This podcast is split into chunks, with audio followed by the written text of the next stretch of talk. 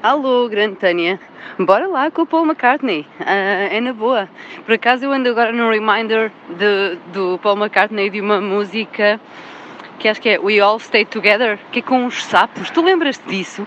Era uma cena mítica de quando tínhamos 10 anos e, e tinha uns sapos a cantar tipo bom, bom, bom, bom, bom, bom. Isto deve ser o momento do dia em que tu estás a receber uma mensagem de voz de um projeto profissional e tens uma gaja a cantar música de sapos ao telefone. Olá,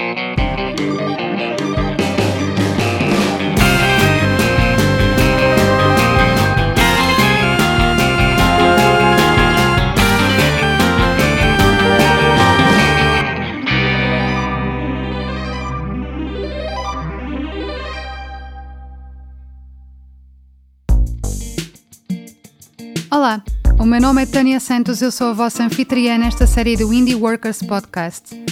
Esta é uma iniciativa co-produzida pela CRU Creative Hub e a Associação Thinking Spoon, com o apoio da Câmara Municipal do Porto. Esta série foi gravada a partir do estúdio da CRU e é dedicada ao tema Resiliência. Resiliência é, no âmbito da física, sinónimo de capacidade para retomar a forma original após uma deformação. No entanto, este termo tem sido também aplicado tanto na psicologia como na economia, sendo apresentado a pessoas e negócios como uma característica-chave que assegura não só recuperação, como a prosperidade após uma crise. Um dos fatores que temos encontrado como um consensual contribuinte para esta capacidade de amolgar, mas não partir, ou dobrar e não cobrar, é o que vulgarmente chamamos de otimismo, e esse será um termo central no episódio de hoje. A pandemia afetou, de facto, de forma global, as pessoas e os seus negócios. Ao nível psicológico, foi instalado o medo de adoecer, de ser responsável por propagar um vírus, o medo de abraçar pessoas, o medo da solidão. Para empreendedores e freelancers, acresceu ainda o medo de falir, de ficar sem dinheiro, de não saber gerir um negócio em tempos de crise, enfim, de não se saber reinventar. O espectro de reações e posturas face a esta situação foi também muito amplo, mas nele facilmente se identificam dois grandes grupos de pessoas: as do copo meio cheio e as do copo meio vazio. O que é que fundamentalmente distingue os ditos pessimistas dos otimistas? Qual a linha ténue que separa o ser-se naif do ser-se confiante num futuro melhor? Ter esperança é ser-se crente? Ser-se crente é ser-se tonto? Para esta reflexão em jeito de podcast, convidamos a Edith Amorim. Olá, eu sou a Edith. Outra vez? Olá, eu sou a Edith Amorim. A Edith é uma mulher de muitas forças e Olá, também algumas vulnerabilidades. Uma criatura curiosa e estudiosa que aplica à sua prática profissional e à sua vida em geral os princípios da psicologia positiva. Tem duas crianças pequenas que a ensinam todos os dias sobre o dar e receber. E por norma, ou teimosia, a Edith aposta sempre no melhor do ser humano. Para além disso, diz ela que Edith, esta senhora de quem estou a falar, muito. Acho que é uma pessoa muito, com muita fé no humano e talvez seja isso que muito me move. Sou teimosa como uma mula, uh, tenho uma dificuldade enorme de me auto-organizar, uh, acabo por ser muito organizada, mas com uma grande dificuldade e gosto muito da veia. O seu projeto, o Thinking Big, é então a materialização da sua profissão enquanto psicóloga uma forma de pegar na psicologia positiva aplicada e fazê-la chegar a empresas, grandes ou pequenas, a escolas ou até a grupos informais ou a coletivos. Ela leva esta corrente a lugares e contextos reais onde as pessoas possam aplicar na prática princípios da liderança positiva, da criatividade, da inovação aplicada ou outras, em que o objetivo seja levar à excelência pessoas ou equipas. Não é nem formação nem consultoria Tratam-se de processos orgânicos de transmissão de conhecimentos e ferramentas através de facilitação grupal. Ao nível individual, aceita também projetos de mentoring. Nestes, facilita a análise e fornece uma perspectiva externa, isenta e humana a pessoas que, por motivos diversos, se encontram em situações de bloqueio, impasse ou indecisão. Logo nesta fase das apresentações, a Edith, sobre a sua própria definição, sublinha que, enquanto pessoa, não se resume a thinking big, e o seu projeto tem também autonomia própria. Cada vez mais tenho a sensação de que começar por nos definirmos com aquilo que fazemos é, é para mim um tiro no pé. E também acho que leva depois a que quando as pessoas não estão a fazer nada de aparentemente interessante, não tenham muito por onde começar a conversa. Jana, então e o que é que tu. Então quem é a Edith? Ah, eu não estou a trabalhar agora, então não sei. Pois, eu não estou a trabalhar agora, mas são imensas coisas. E é um bocado esta ideia que eu gosto mesmo de combater. Obrigada por essa, por essa separação de águas, porque de facto eu também concordo mesmo com essa tendência que nós temos para nos definirmos pelo que fazemos. E de facto, por exemplo, neste contexto até do trabalho independente, do freelancing, é muito problemático porque realmente as pessoas têm trabalho e o trabalho é descontinuado, não é? Muitas vezes é sazonal ou por projeto. Umas vezes estamos a fazer coisas super interessantes, outras estamos a fazer coisas só para pagar as contas e outras vezes estamos parados. E nessas pausas, de facto, há assim quase como um vácuo e as pessoas até perdem mesmo a... A noção de quem é, não é? Eu acho que é cada vez mais importante, isto também faz parte do tema de que nós falaremos, mas a ideia da resistência, não é? Quando vem marés e quando vem mares que te atiram ao chão com o que tu fazes, o que é que resta? Uhum. É? E eu acho que é cada vez mais importante nós sabermos definir por aquilo que somos, não por aquilo que fazemos. Uhum. É? O que é que resta? Tu, tu, nós podemos mudar de profissão, nós podemos ter que, que ir aquilo que os nossos avós e os nossos pais iam ir de cavalo para burro, burro, não é? Que eu uhum. nunca acho que seja de cavalo para burro. Eu tive um período da minha vida em que uh, a Thinking Big não estava a dar-me dinheiro em termos de projetos, como eu precisava ou como eu gostava que me tivesse a dar. Uhum. Como eu me recusava a, a, tocar em poupanças, o que eu decidi foi: eu, neste momento eu preciso fazer dinheiro. Eu não quero fazer dinheiro ou usar o meu conhecimento para qualquer coisa. Quero fazer dinheiro, fazer uma coisa que me entusiasme, com a qual eu consiga continuar a aprender. Uhum. Então eu recusei trabalho em recursos humanos, eu recusei trabalho como psicóloga, como a fazer clínica, por exemplo, que me seria bem pago, não é? Uhum. E o que eu decidi fazer nessa altura foi lavar pratos para a França, é? sem saber falar muito bem a língua, portanto foi mesmo de cavalo para burro e não no sentido de, olha, aquela psicóloga que foi lavar pratos, mas no sentido de aquela pessoa que domina a língua portuguesa, que domina o mercado de trabalho, da consultoria, da formação, nananã, palavras caras, e vai lavar pratos. E não foi de cavalo para burro porque o burro valha menos. Foi por ser mesmo muito diferente, não é? Sim. O cavalo e o burro são realmente diferentes na prática. Sim. Eu tenho uma amiga que tem agora uma, uma jumenta e, um, e uns cavalos, então eu estou a perceber a diferença disto. Mas é, é verdade que esta ideia de mudarmos completamente de contexto laboral, pessoal, uhum. obriga-nos a reencontrar-nos nesta diversidade gigante que é uhum. de contexto. E é o que é que fica de ti quando tu fazes coisas diferentes que aparentemente não te definem. Uhum. E eu definir-me-ia uh, também como uma excelente lavadora de pratos. Desde que conheci a Edith, que me identifiquei com muitas das suas características e que reconheci em nós muitos denominadores comuns. Embora ela não saiba, também eu já lavei pratos, mas não em França. E também eu sou formada em psicologia, embora não exerça. Apesar da psicologia ser a ciência que estuda o comportamento humano na sua globalidade, nessa altura eu e as minhas colegas debruçávamos sobretudo no estudo do comportamento disfuncional e, por conseguinte, na sua cura. Penso que havia ainda um certo preconceito sobre o que era chamado psicologia positiva, e nos anos seguintes a minha percepção foi que esta vertente ia infelizmente sendo confundida com as seitas da autoajuda. O que é isso então da psicologia positiva? Basicamente, o que a psicologia positiva veio fazer foi sistematizar uma série de abordagens que já estavam a ser feitas e a história é muito simples. A psicologia é a ciência do comportamento animal e humano. É uma uhum. definição bastante lata. Só que na Segunda Guerra Mundial as intervenções começaram-se a centrar cada vez mais em curar coisas, não é? Havia o stress pós-traumático, havia stress, havia ansiedade, uhum. havia depressão e eram tudo coisas que precisavam de uma incisão assim muito clara para levarem as pessoas do negativo para o normal. Ou seja, o que nós uhum. precisávamos era de alavancar as pessoas para ficarem outra vez normais, porque estava tudo em disfunção. Uhum. Centrou-se em tratar o mal, em tratar aquilo que não funcionava. Uhum. E pô-lo normalzinho, não precisávamos de excelência para nada, só precisávamos é que as pessoas não sofressem. E o que aconteceu foi que a psicologia se acabou por centrar muito aí. Portanto, havia necessidade de dar resposta a isso e a psicologia foi fazendo estudos sobre curar.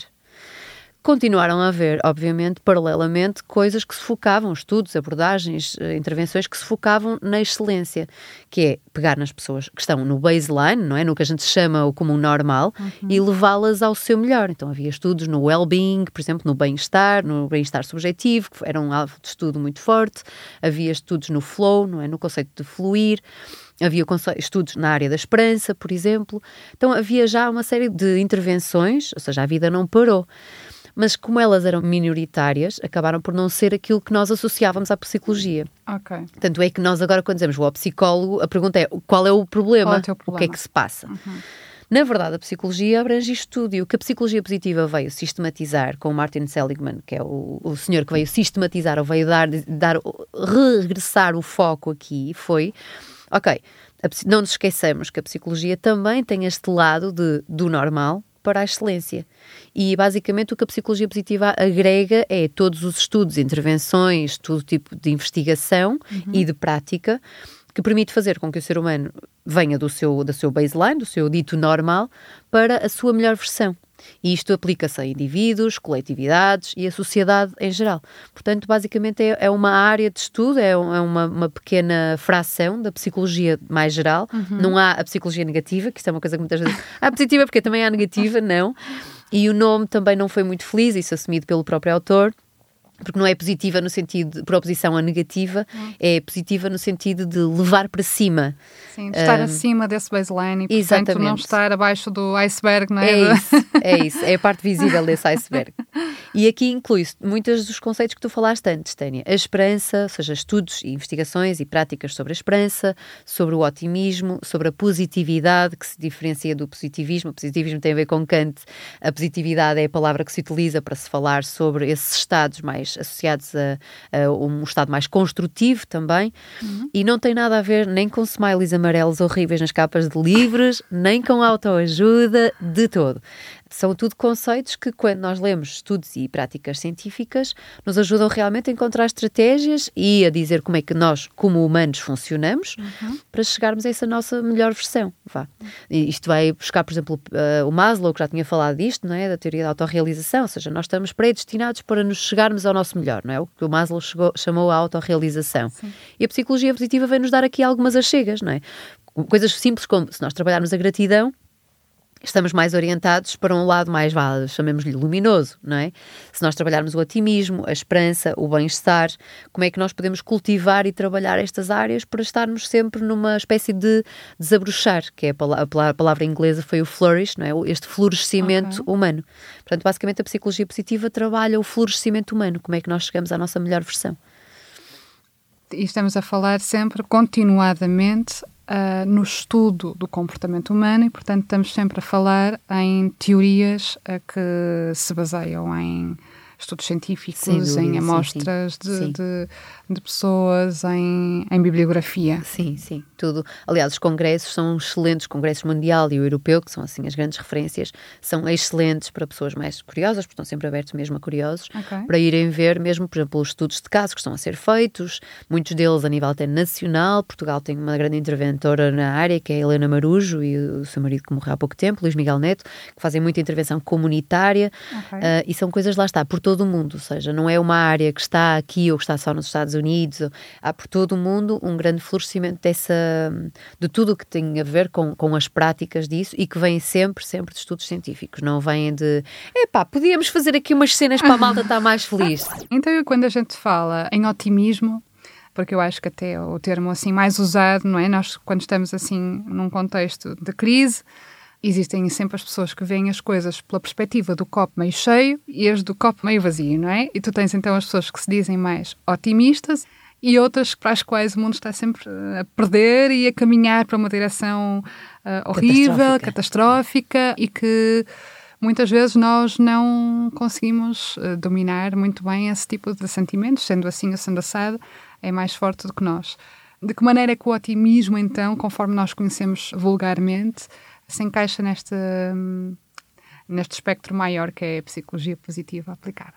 Bom, o otimismo é uma das variáveis estudadas, é muito estudado em todo o mundo e há um livro do Carmelo Vasquez, que é um investigador espanhol, que se chama Otimismo Inteligente, okay. que eu acho que é uma boa quase provocação a esta ideia, não é? Porque há muitas pessoas que dizem, ah, eu não sou nem otimista nem pessimista, eu sou realista. Uh -huh. E esta pretensão faz-me revirar os olhos quatro vezes, não é?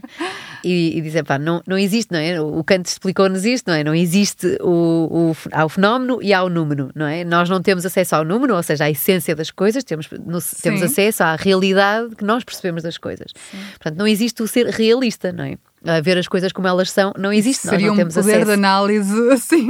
Que não existe, não é? Que não, que não, efetivamente, eu acho que nem sequer o humano pode ter essa pretensão. Claro. Portanto, nós, é, as coisas têm a realidade que têm, não é? E nós vemos as coisas com os nossos olhos, com as nossas lentes, não é? Com, com a nossa perspectiva. Também que vem também da nossa história, do nosso contexto para trás e do nosso momento. Uhum. Portanto, em, em, cada momento eu posso ter uma capacidade de ver as coisas, como se diz, o otimista ou, ou, ou o pessimista. Pronto. Portanto, não é um traço, para começar, o otimismo não é um traço que se mantenha por defeito e nós não somos uh, ou otimistas ou pessimistas para ou realistas toda a vida. para toda a vida. Uhum. Temos momentos e isso vem muito do nosso momento e do nosso estado. O otimismo tem a ver com ver a dificuldade, e isso é a primeira parte. Há muitas pessoas que dizem o otimista é aquele que vê o buraco no chão e diz: Ah, não está aqui nada, Ignora. vamos passar. É, não dá para ignora ignorar as- as a realidade. sim. Portanto, otimismo não tem nada a ver com ignorar o que se passa. Isso era tontice só. Era o que eu ia dizer, que isso chama-se ser ler-ler da demona, não é? Isso chama-se ser um bocadinho de... e é perigoso. Portanto, efetivamente, quando nós associamos o otimismo a, a gente que é assim, da- o, merry go happy, Que é? olha De, para o outro "Ah, lado, não é? As pessoas que olham para Exatamente. o outro lado para não ver o, o problema. o grande buracão. Portanto, é preciso ver o buraquinho no meio da estrada e dizer: epá, está aqui um grande buracão e se eu meter aqui o pé isto vai doer, ou até já meti o pé e já me está a doer. Mas a primeira parte é essa: é. O otimismo tem que partir de uma base real no sentido de ver o que a minha percepção me deixa ver. E se eu vejo asneira, se eu vejo perigo, se eu vejo déficit, se eu vejo, lá está, problema, eu tenho que ver esse problema. E o otimismo consiste em perguntar-se o que é que eu posso fazer com aquilo que estou a ver de errado, de mal, de, de nefasto perigoso. ou de perigoso. E isso é o otimismo, é, é pensar na solução que eu posso dar a uma situação adversa. Isso é o otimista. Portanto, a pessoa que é o pessimista é vê o problema e diz: Ai, a gente nunca vai sair daqui, estamos, estamos tramados, que tramados. isto não dá. We are doomed. Exatamente. Eu já sabia. E depois começam. Sim. Eu já sabia, estava- estava-se mesmo a ver. Estava-se mesmo a ver. é? Sabes que nós aqui estamos aqui a ridicularizar quase o papel do pessimista, mas na verdade eu acho que, na generalidade, o pessimismo é quase visto como mais inteligente do que Sim. o otimismo. E é para aqui uma grande galhofa sobre aqueles que se dizem realistas, mas na verdade, quem nunca? Na minha experiência pessoal, quando se trata da minha reação a problemas ou adversidades, a minha tendência é ser otimista, trabalhar na solução em vez de marinar no problema.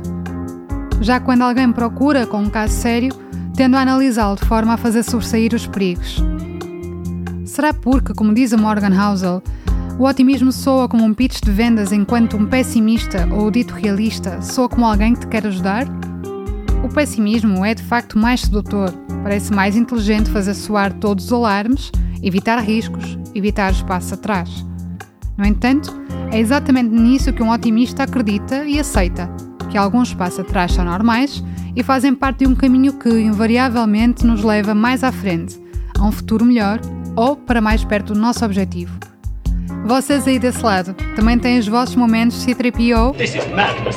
We're doomed. ou são capazes de motivar e motivar outros para sair do buraco, tal como a Dory? When life gets you down, you know what you gotta I do? don't want to know what you got to do. Just keep swimming, just keep swimming, just keep Tu swimming. achas que é misturar alhos com bugalhos, dizer que uma pessoa otimista tem mais esperança no futuro? Não, não, de todo. Acho que se faz, faz todo sentido. Faz sentido? Sim, sim. E também há uma coisa que eu ia só ligar, que era, também depende muito com quem lidamos e com quem escolhemos relacionar no dia a dia. Hum. Porque é verdade aquilo que estavas a dizer, nós estamos rodeados de pessimistas. Ponto. Ou seja, aquelas pessoas que se Mas anunciam... também de otimistas. Nós estamos, Ah, de ou seja, depende do que a gente, do que a gente, de onde a gente se mova, e era aí que eu ia, não é? Mas tam- é verdade que estamos rodeados daquelas pessoas que se auto-intitulam realistas, não é? Que vêm apresentar dados e que vêm apresentar estudos e que vêm apresentar notícias, dizendo, não, mas estás a ver, olha, tendencialmente tendemos para a catástrofe, não é? Há que ver, não é? Só um, um tolo da totó. cabeça, um totó, é que não vê como é que as coisas estão. E isto é um, um discurso altamente pernicioso, na minha opinião. Uhum. Portanto, isto induz a, se tu vês as coisas por um prisma com esta esperança que tu estavas a falar, és quase eh, uma pessoa alheia, Naive, aliada às coisas. e um- ingênua. ingênua, exatamente, super naif, género, "Ah, este é, não tem experiência, este não sabe do que fala. Portanto, nós estamos rodeados de pessoas assim, mesmo na comunicação social, eu acho que tendencialmente a, a- a comunicação Sem social é dúvida. um grande veículo de, de anti. Eu nem lhe vou chamar de pessimismo, mas de anti-otimismo, não é? É quase convida-te a ver a desgraça para que tu não vás demasiado contente pela vida, porque é que ver a desgraça. E não vende. E- exatamente, a desgra- O otimismo o otimismo nunca vende. vendeu. Não, não, não tem, não tem boa prensa. Ah, agora, é importante é nós percebermos que existem pessoas que, com o mal e com os mesmos dados, são capazes de, de tirar ilações relacionadas com essa, essa variável que tu dizias, que é a esperança.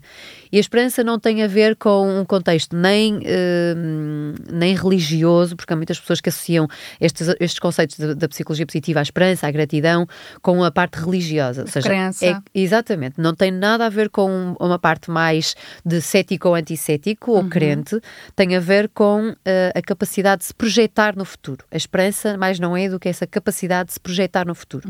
Se eu tenho a, a crença ou a capacidade de ver que mais além pode haver mais qualquer coisa, isto é, ou seja, se nós formos a definir a esperança, acaba por ser um conceito altamente inteligente, que é eu vejo o que há, mas também vejo o que é que pode haver como ferramentas pelo caminho para construir uma, uma realidade diferente daquela que há.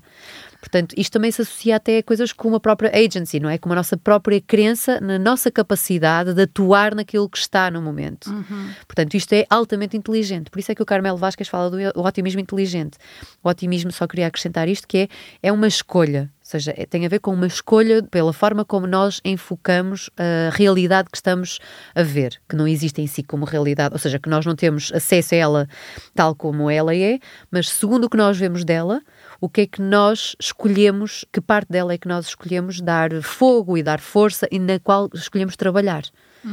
Eu não sei porquê, mas pessoalmente o meu eh, preconceito em relação à esperança é que é algo um bocadinho mais que não está na minha agência. Ou seja, é algo que eu não sou capaz de controlar. Enquanto esse otimismo, para mim, é realmente a escolha que eu faço eh, de reconhecer quais são as minhas competências e reconhecer nelas força suficiente para trabalhar a situação.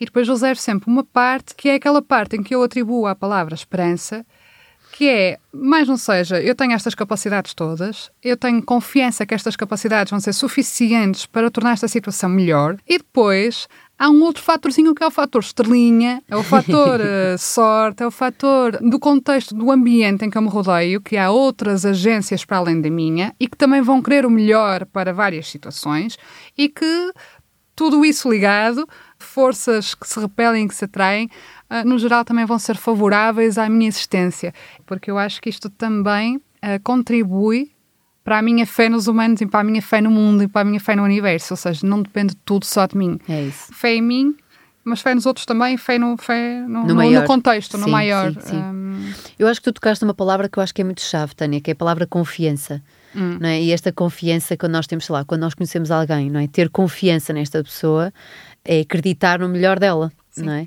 E a esperança também se pode traduzir como a ideia de, de acreditar que o futuro pode ter alguma não é? A esperança projeta sempre no futuro, Eh, nem que seja um futuro a, a muito, muito curto prazo, mas é esta ideia de confiar que as coisas podem ser mais qualquer coisa, mais fluídas, mais simples, mais positivas, mais boas, não é? E isto é, no fundo, a esperança é um foco positivo no futuro. E, portanto, traduz-se claramente como, como esta sensação de confiar, confiança em.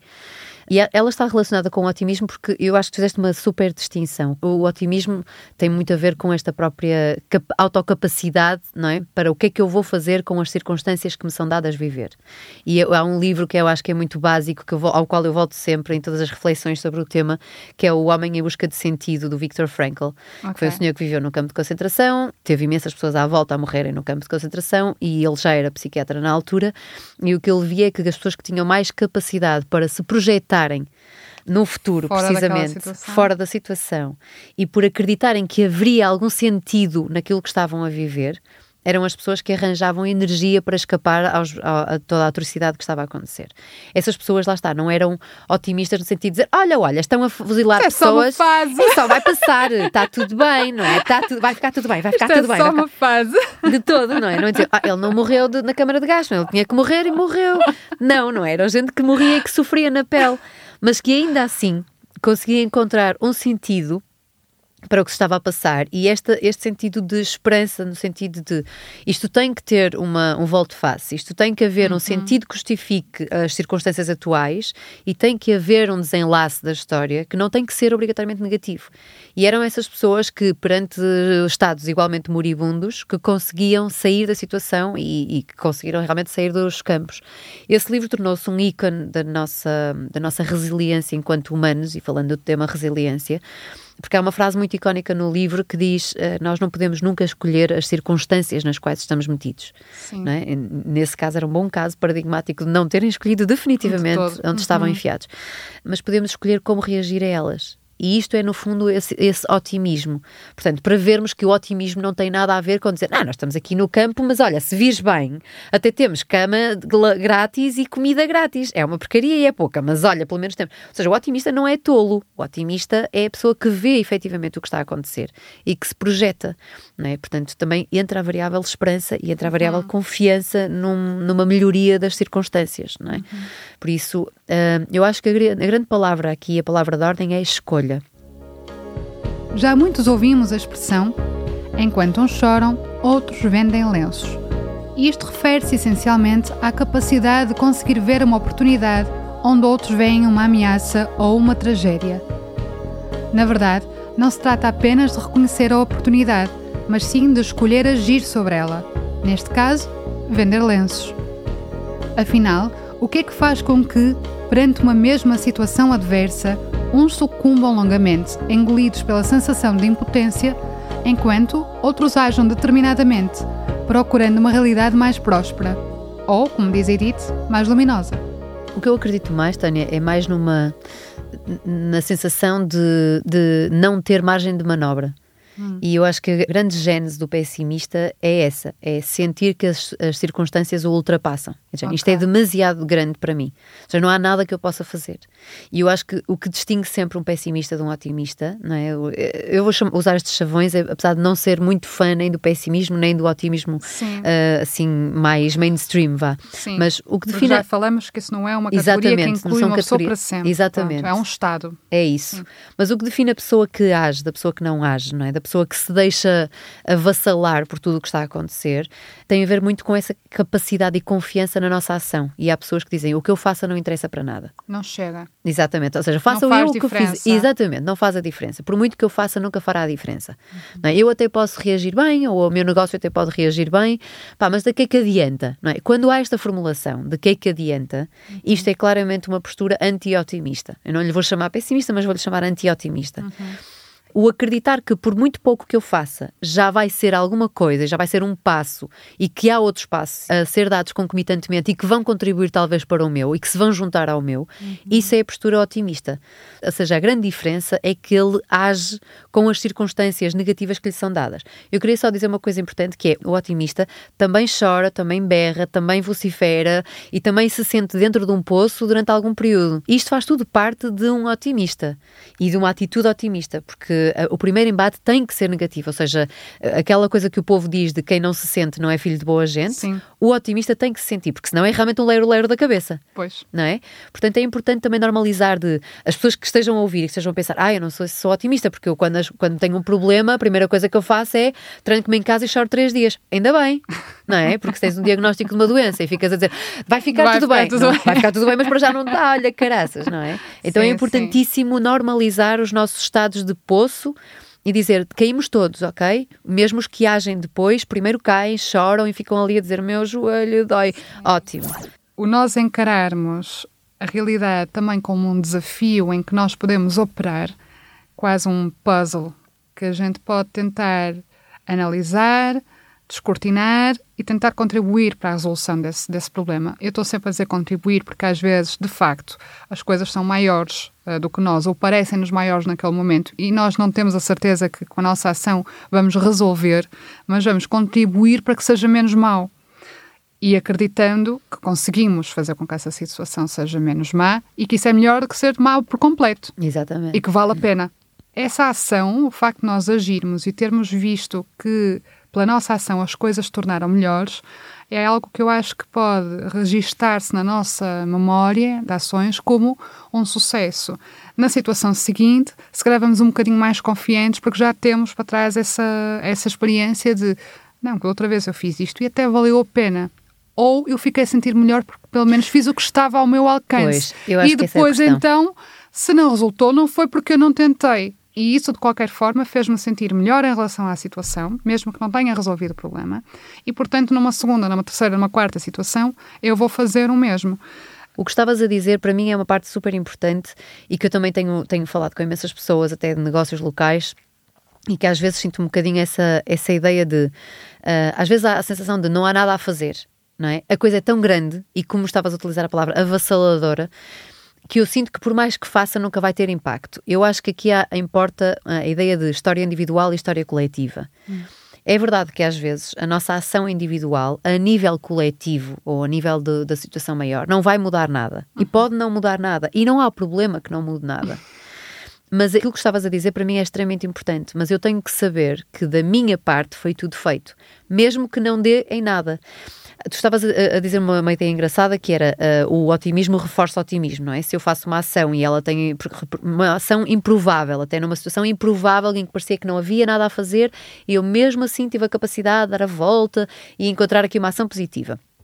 Ela às vezes repercute, mas às vezes não. E às vezes há o discurso de, pá, eu tentei tantas vezes, da primeira vez que me aconteceu X coisa, eu tentei e fiz, não sei o quê, e não deu em nada. E às vezes eu acho que é importante separar a dança do dançarino de não faz mal que não dê nada, porque tudo o que tu podes controlar é o que tu fazes. E ao fim do dia, quando tu olhas o espelho, tens que saber que deste o teu melhor. Se ele teve repercussões ou não teve repercussões, é uma coisa que vai além de nós. E como tu dizias muitas vezes, nós estamos inseridos, e isso é importante, não é? Até a física quântica estuda isto, e é física, não é psicologia. Uh, nós somos um cúmulo de ações, mas um cúmulo de ações muito mais macro do que o micro na qual eu atuo. Uhum. Por isso, nós temos sempre que ter esta noção mais abrangente da, da vida como algo mais global do que o nosso passo de formiga. Então, aqui quero dizer duas coisas. O nosso passo de formiga interessa, porque eu tenho que saber que no fim do meu dia de formiga, eu, enquanto formiga minúscula, grande areia, qualquer que seja a metáfora que a gente escolha para aqui, eu dei o máximo porque isso é tudo aquilo que eu controlo. Eu não posso controlar as circunstâncias do universo, não é? Ou que toda a gente faça muito bem, como eu. Eu posso controlar que eu dê o meu máximo. E nesse, nesse locus do controle pessoal, eu tenho que ser responsável por aquilo que eu decido fazer. E eu tenho que decidir fazer alguma coisa que construa para mim, para outros, para a sociedade, para a situação, o que quer que seja. Eu, quer dizer, eu não tenho que decidir escolher, mas posso escolher, não é? Construir uh, em vez de escolher deixar-me ser levado por sentir que a circunstância é maior do que eu. Por isso, ainda que nós sejamos formigas e que tudo o que possamos fazer é o nosso máximo, não devemos esquecer que somos formigas no meio desta chuchadeira toda. Uhum. E que assim sendo, haverá sempre conjunturas maiores e conjecturas fabulásticas que nos ultrapassem. E também há que aceitar com um certo grau de humildade que às vezes damos o nosso melhor. E ele aparentemente não repercutiu. E está tudo bem.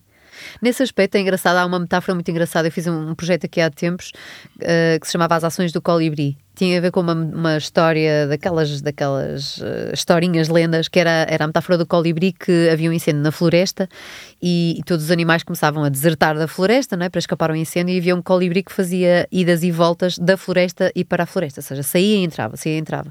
Não é? E é um elefante grande tem que saber sempre, não é? Se há um colibri tem que haver um elefante para falar com ele, vem um elefante e pergunta-lhe, que patetice é que estás a fazer? Quer dizer, sai, mas é da floresta antes queimas as asinhas. E Colibri diz então estou a levar gotas de água para apagar o incêndio. E o elefante com aquela cara de, oh, minha santa graça, diz, amiguinho, achas mesmo que com esse biquinho tu vais longe? E ele disse, pá, eu não faço grande coisa, posso não fazer grande coisa, mas estou a fazer a minha ação. Não é? é tudo o que está ao meu alcance, eu sou pequeno, faço ações pequenas, ok.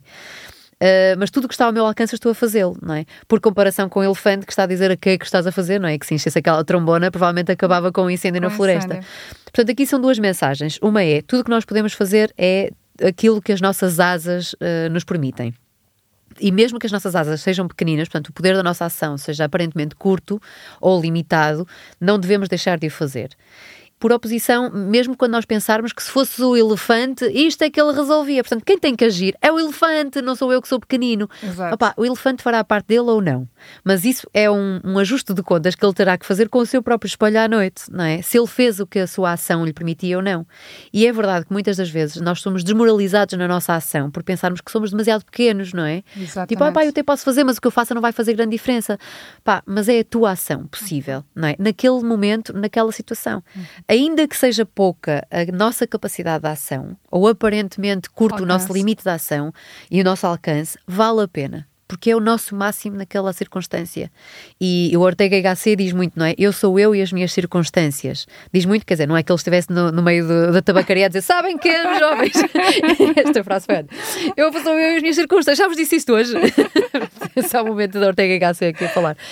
Mas uh, é isso, eu sou eu no meu eu inteiro, não é? Em todo o meu full potential, Uhum. mas também nas minhas circunstâncias. E às vezes as minhas circunstâncias são aparentemente limitadoras. Não é por isso que nós nos devemos desculpar de não agir. Por isso, ainda que nós sejamos colibris, ou ainda que nós sejamos elefantes, que naquele momento estamos a ser colibris, não é? Com um Sim. curto poder de ação, não nos devemos descartar do Da nosso nossa convite para a ação, da nossa responsabilidade da- sim. Todas estas considerações parecem, assim ouvidas, muito óbvias, senso comum. Mas, na verdade, tantos de nós temos dificuldade em pô-las em prática. Apercebendo-nos nós destas tendências, como poderemos treinar-nos para usarmos a lente do otimismo? Ou seja, agirmos de forma mais construtiva sobre os nossos problemas, em vez de nos deixarmos levar pela corrente. E, da mesma forma, como podemos influenciar positivamente quem nos rodeia? Existe uma forma de educação para o otimismo inteligente?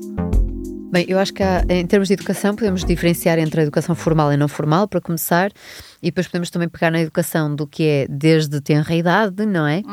Tenra, imagino sempre miúdos muito molzinhos. Ah, ou a educação já de adultos, como é que é? Os burros velhos, não é? Eu acho que em termos de criança, ou seja, isto pode ser incutido desde criança, não é? Nós ensinarmos, sem ensinarmos, sem dizer, mas mostrarmos que as ações que as pessoas vão fazendo, as pessoas pequeninas vão fazendo, têm repercussão, eu acho que isto é um ótimo uh, alavancante das coisas. E às vezes, sei lá, coisas pequeninas, por exemplo, ah, eu, o meu filhote só tem 3 anos e, e quando nós vamos dormir, pergunto-lhe porque é que foi um dia bom. E às vezes o dia foi uma caca, não é? E nós começamos a pensar, pá, o dia foi uma seca, até choveu, até ficamos em casa, até nem se brincou nada de jeito. Ok, mas o que é que teve de bom, não é? Porque teve coisas boas, não é? Houve um lanche que até foi melhor e houve mais momentos de mimo e até houve mais momentos de leitura.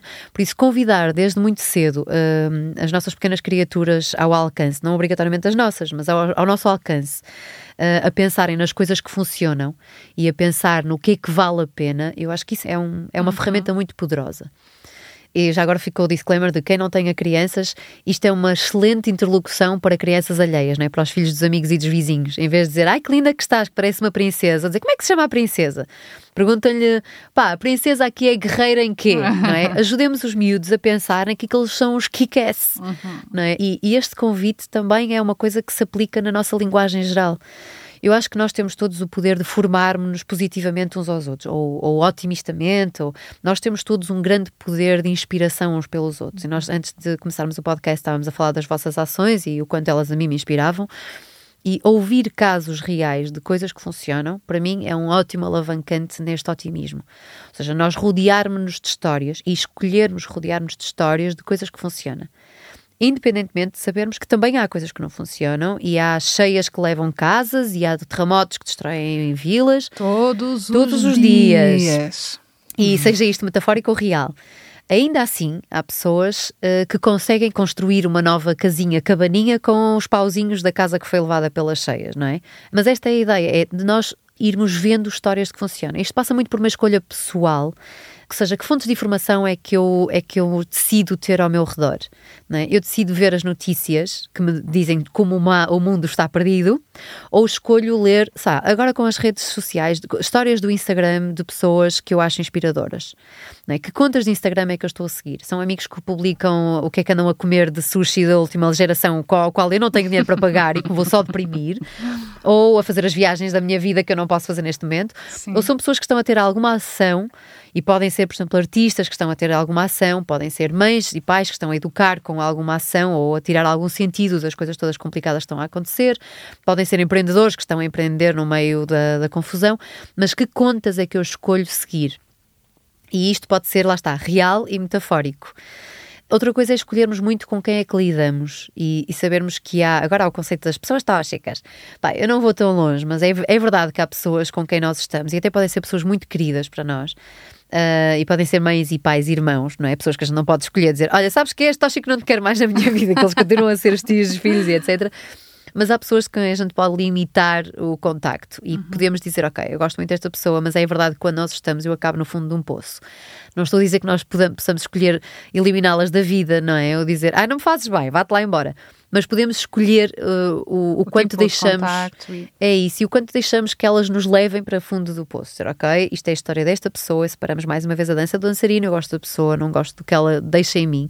Então ou limito, ou, ou pelo menos limito o poder que ela tem sobre mim, e escolhermos cada vez mais estarmos rodeados de pessoas que andem a fazer pelo bem. E às vezes é isso, pá, gerações antigas, nós às vezes menosprezamos. Há um livro do Gonçalo M. Tavares que é Os, os velhos também, também gostam de viver, ou os também merecem viver. Ok. Uh, que tem muito a ver com este género. O que é que os velhos têm para nos ensinar ainda, não é? E não há só velhos de restelo, há pessoas que têm uma hombridade incrível, não é? Uma nobreza de espírito. Uh, quem anda à procura de livros, há um livro que se chama mesmo Nobreza de Espírito, do Rob Riemann. No final deste, deste episódio vamos ter que fazer uma listagem. A lista- a bibliografia. fizeste uma lista de leitura assim tremenda. Eu desculpa. Vou, vou pôr tudo por escrito. Um, mas no fundo é um bocado de chamar a atenção para isto. Há muita literatura sobre isto, há muita né, que nos sensibiliza. Eu não acho que nos eduque, mas acho que nos sensibiliza. E até aquilo que nós lemos nos pode levar a, um- a um- a uma, ah pá, uma fé, não é? Uma fé que não tem a ver com o sentido religioso ou místico, mas esta fé de é possível e, e dá para fazer diferente. E a fé vem sempre associada, ou seja, só é válida se nos fizer alimentar a nossa ação Partilhamos com Edith esta crença de que nos influenciamos positivamente com exemplos e histórias do que funciona e de que há sempre formas de fazer as coisas de maneira diferente. No fundo, foi precisamente por isso que criamos este podcast e assim abrimos mais um canal de comunicação e inspiração entre fazedores. Sabemos que mais fácil é falar do que fazer e por isso quero deixar aqui abertura para que vocês que estão desse lado possam comentar, partilhar experiências, expressar as vossas ideias e perguntas que queiram fazer chegar até nós ou à Edith. Estejam à vontade para usar o nosso e-mail ou a nossa caixa de mensagens do Instagram para esse efeito. Em jeito de conclusão, é importante saber aceitar que não há mal que sempre dure, mas também não há bem que não acabe. Ou seja, precisamos contar com as vicissitudes futuras, mas manter uma boa dose de confiança de que saberemos lidar com elas de forma positiva e construtiva. E bom, alguém pediu uma consideração final por parte da Edith? Eu pedi. E ela deixou. Eu acho que se tivesse que deixar um statement, ainda que não o tenha trazido preparado, eu acho que o que eu mais gostava de passar como mensagem nesta história das resiliências e dos equilíbrios positivos é nós passamos efetivamente por momentos maus e, e por maus bocados. E acho que a primeira coisa que precisamos mesmo de fazer é, é normalizar os maus bocados. E depois, eu acredito sinceramente de que mesmo no mais fundo lodo, há sempre uma parte mais de luz para extrair. E acho que convidar as pessoas a um certo otimismo inteligente é despertarmos a nossa curiosidade pelo lado mais de luz. E mesmo quando houver aí trevas, seja íntimas, seja societais, que o nosso sentido crítico não decresça e que a nossa curiosidade por esse tal lado de luz também nunca deixe de ser estimulada. Acabaste de me dar um mote para a música que vai acabar o podcast. Que é o happy. Não. não é, não vou dizer. Boa. Vai ser surpresa. Surpresa. And when you'll be right, I don't know when you will be like. I don't know. We live in hope of deliverance from the darkness that surrounds us. Hope of deliverance. Hope of deliverance. Este foi o segundo episódio da série Resiliência do Indie Workers Podcast. Foi moderado e editado por mim, Tânia Santos, enquanto que a mistura e a música original estiveram a cargo do Miguel Ferreira. Podem continuar a seguir os nossos conteúdos e atividades através do nosso website crewcreativehub.com e no Instagram da Crew Creative Hub ou sob os hashtags IndieWorkers. Quanto a nós, estaremos de volta com um novo episódio em duas semanas. A próxima convidada desta série é a Patrícia Souza. Vamos falar sobre as competências e a flexibilidade que são necessárias para se ser empreendedora. Até lá!